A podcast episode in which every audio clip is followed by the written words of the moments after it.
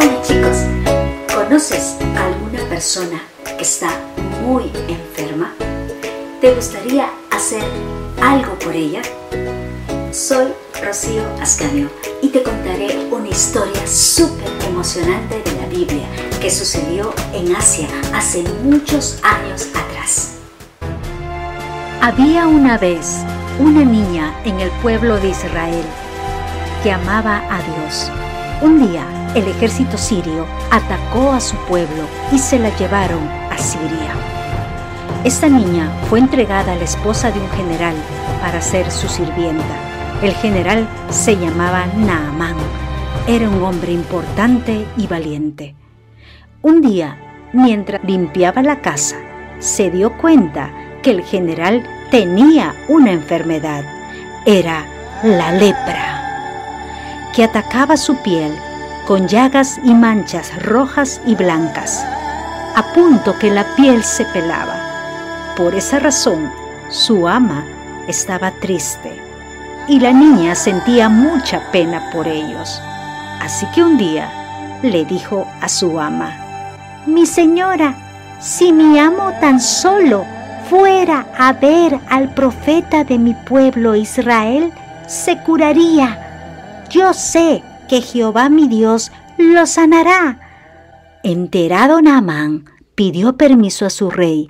Enseguida Naamán y sus hombres viajaron a Israel. Al llegar Naamán, entregó la carta al rey de Israel.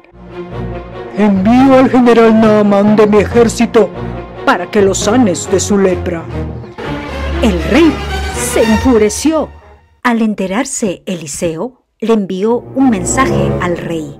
Envíame mañana a ese hombre Naamán a mi casa y sabrá que hay un Dios en Israel. Al día siguiente, Naamán llegó a casa de Eliseo, pero él no salió, sino su mensajero.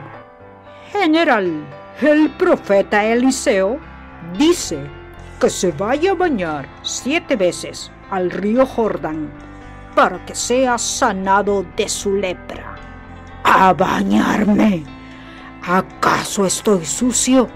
¿Acaso no sabe que estoy enfermo? Y todavía en el Jordán, hm, mejores ríos hay en mi país. Y en lugar del mensajero, debió salir Eliseo para orar a su Dios por mi enfermedad. Hm, oficiales, regresémonos a Siria. Señor, si Eliseo le hubiera pedido hacer algo más difícil, ¿acaso usted no lo habría hecho? Si es algo tan sencillo. Entonces Naamán fue al río Jordán. Tan pronto como salió de su séptima zambullida, miró su cuerpo y no estaban las manchas. Increíble, su lepra desapareció y al tocar su cara sintió la suavidad como si fuera la piel de un bebé. Fue así que se cambió y subió a su carro de guerra y se fue embalado a casa de Eliseo. Gracias.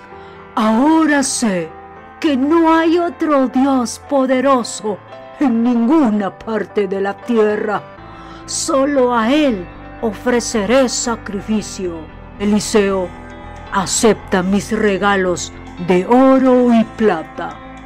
No, Naamán, delante de mi Dios, no aceptaré nada. Entonces déjame llevar un poco de tu tierra a mi país para ofrecer sacrificio al Dios verdadero. Naamán, ve en paz. Finalmente, Naamán regresó a casa. En estos días, a causa del virus COVID-19, hay muchas personas enfermas en el mundo.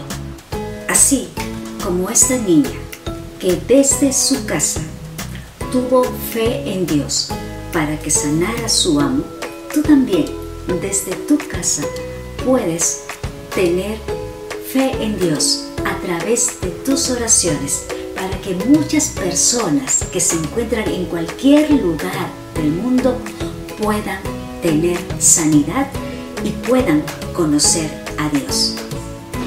Clama a mí y yo te responderé y te enseñaré cosas grandes y ocultas que tú no conoces.